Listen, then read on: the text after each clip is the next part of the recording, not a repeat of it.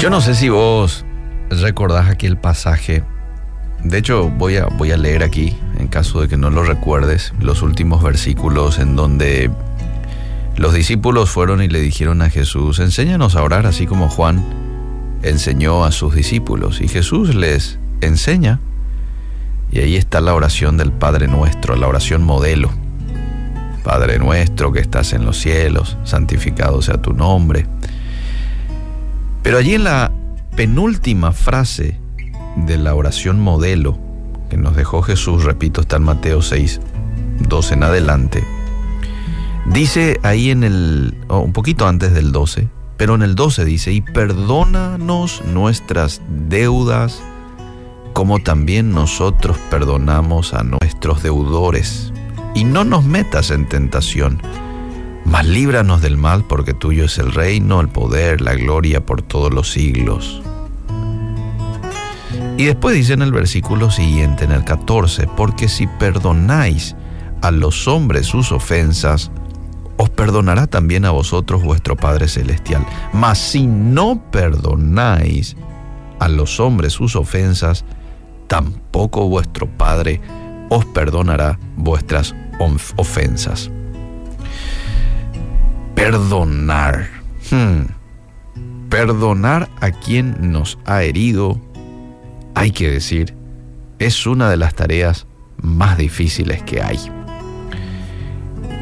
Ahora, el tener simplemente el deseo de obedecer a Dios o de decir las palabras correctas es insuficiente. Claro que los recuerdos, el dolor, pueden permanecer en la mente haciéndonos sentir que somos víctimas de una injusticia y despertando ira en nosotros. Pero es una materia que tenemos que saldarla con la ayuda del Espíritu Santo, lo del perdón. Dios nos perdona y de tantos errores a veces, de tantas fallas, no es solamente un perdón el de Dios. No, a veces son varios perdones en el día, ¿verdad? Porque fallamos.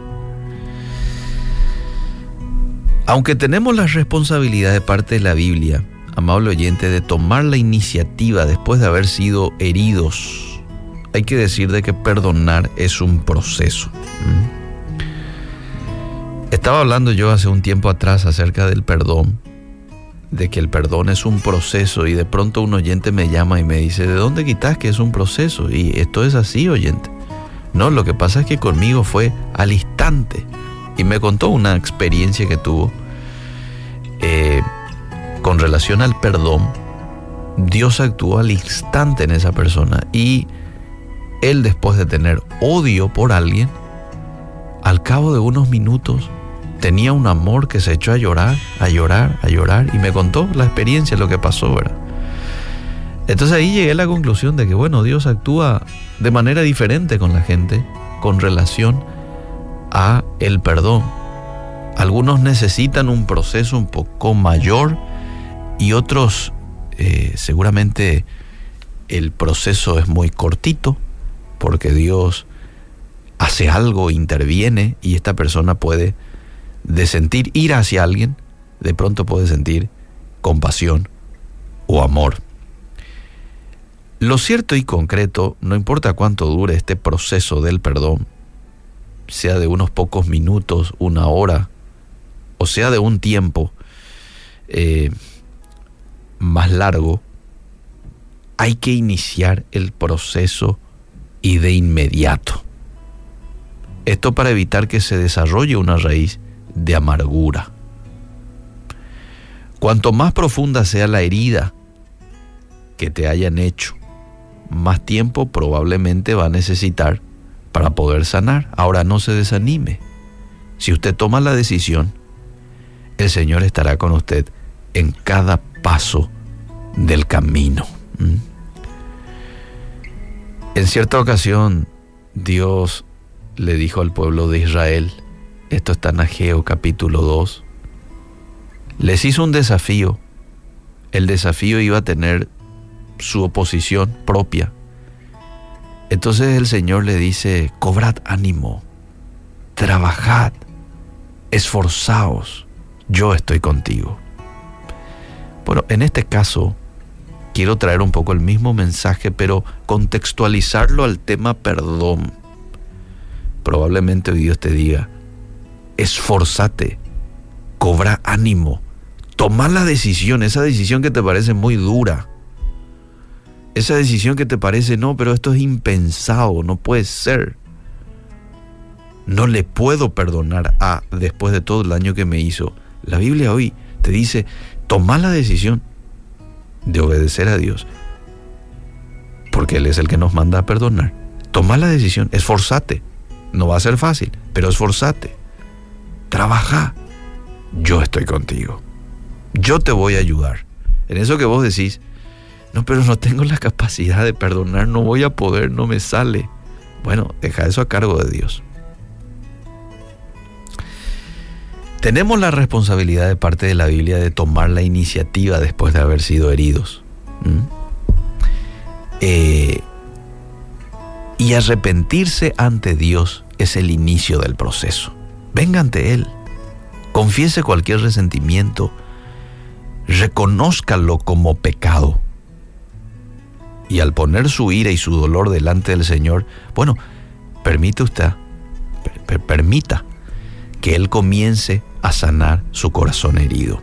A veces el proceso puede también implicar ir a la persona que te ofendió y comentarle de tu enojo, de tu molestia. Yo me he ofendido, fulanito de tal, por esto que has dicho, por esto que has hecho.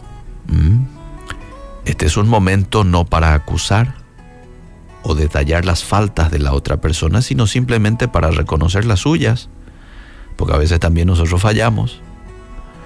Aunque la falta cometida contra usted puede parecer mayor que su actitud de no perdonar a la otra persona, evite la tentación de jerarquizar las faltas. Deje el juicio a Dios. Y usted perdone. Decía hace un momento que es muy importante el señalar, el decirle a la persona, me ofendiste, me enojé contigo, pero ¿sabes qué? decido perdonarte. Pero es bueno exteriorizarlo. Esto es muy importante. Vos sabés que esto sana nuestro corazón. Y no cuesta, Es cuestión de apartarle nomás a la persona o enviarle un mail, un mensaje. Me ofendió con esto, con este comentario.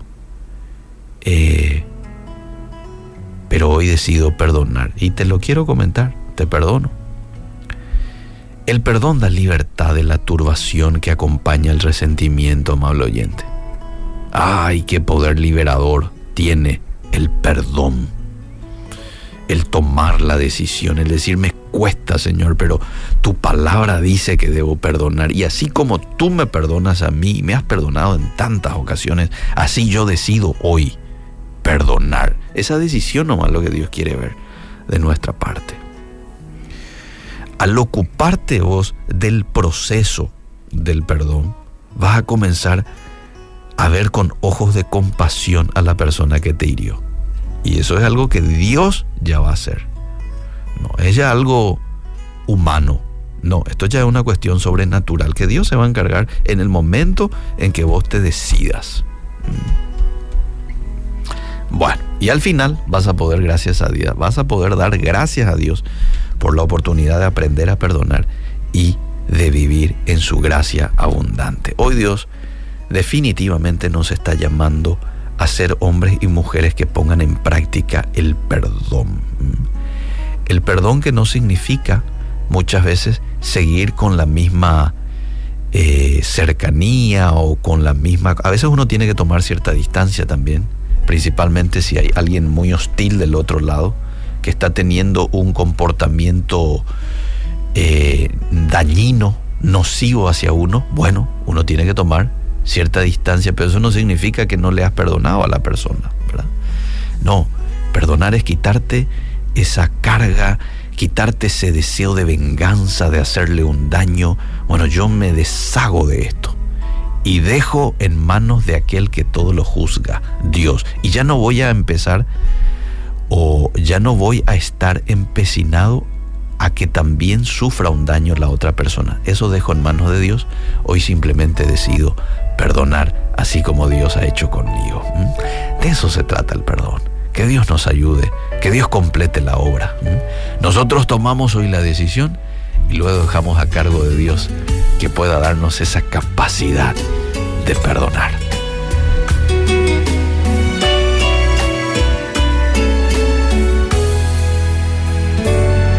Las ofensas tú las debes perdonar, porque al perdonar vendrá la sanidad. Toda amargura se disipará y la paz y la alegría volverán. El perdón no es sentimiento, es decisión aunque no sientas, tú decides perdonar. Y el amor verdadero llegará, porque a mayor perdón, mayor amor habrá.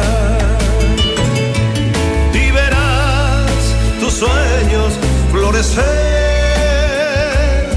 y tenderás un nuevo amanecer. La vida está esperando darte lo mejor. Y por favor, perdona al ofensor.